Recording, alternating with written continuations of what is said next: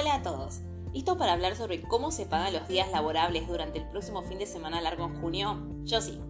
En junio tendremos un fin de semana extra largo, desde el 17 al 20 de junio. Cuatro días para descansar y disfrutar. Esto se debe a la conmemoración de eventos importantes en nuestra historia, como el paso a la inmortalidad del general Martín Miguel de Güemes y el Día de la Bandera en honor al general Manuel Belgrano. Además, este año tenemos un feriado adicional el 19 de junio, conocido como feriado puente. Es un día para el turismo y el descanso. Ahora hablemos de cómo se pagan estos días, si trabajas o no. Buenas noticias. Los feriados, ya sean que trabajes o no, son pagos.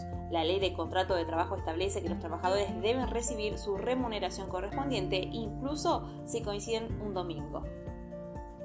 Si trabajas un feriado no te preocupes, aún así recibirás el pago correspondiente a ese día.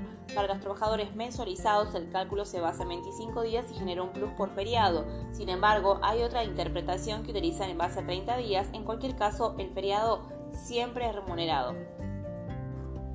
Si eres un trabajador jornalero, se calculará tu salario en base a función de tus últimas 6 jornadas laborables antes del feriado y si tu remuneración varía, se tomará en cuenta el promedio de tus últimos 30 días trabajados.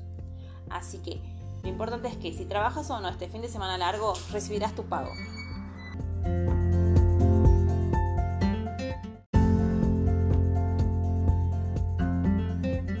Por otra parte, se ha revocado un fallo de primera instancia que permitía a la FIP levantar el secreto fiscal, en este caso legal, un juez había ordenado a la FIP revelar información confidencial relacionada con el blanqueo de la Ley 27.260 en respuesta a una demanda por daños y perjuicios. Sin embargo, la FIP se negó, argumentando que la información estaba protegida por el secreto fiscal y que no había excepciones legales que justificaran su divulgación. Los camaristas encargados del caso recordaron la importancia del secreto fiscal para garantizar la tranquilidad de los contribuyentes y facilitar una recaudación adecuada. Decidieron revocar el fallo de primera instancia, destacando que el asunto en debate no cumplía con los requisitos necesarios para levantar el secreto fiscal. Esta decisión era una victoria para la privacidad financiera de los contribuyentes. Demuestra que la divulgación de información fiscal está sujeta a requisitos legales específicos y que la protección de la confidencialidad es fundamental.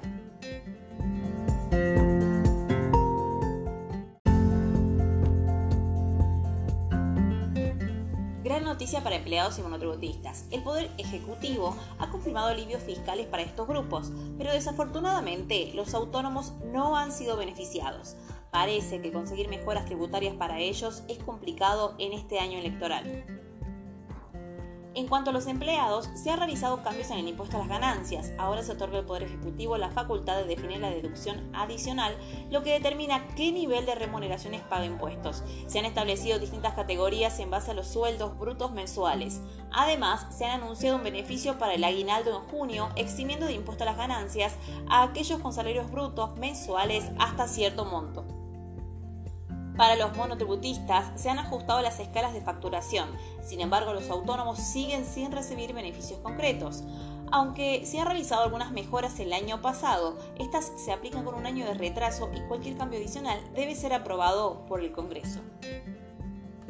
Esta situación genera una diferencia significativa en el tratamiento impositivo entre los empleados en relación de dependencia y los autónomos. Mientras que los empleados no tienen descuento en ganancias, los autónomos sufren retenciones mensuales considerables, además de tener que pagar otros impuestos y cargas administrativas. Esperemos que las autoridades tomen medidas para corregir esta desigualdad y brinden un tratamiento más equitativo a los contribuyentes autónomos. Y eso es todo por hoy. En Novedades Laborales y Económicas, espero que este resumen te mantenga informado sobre los últimos acontecimientos y no olviden seguirnos. Hasta la próxima.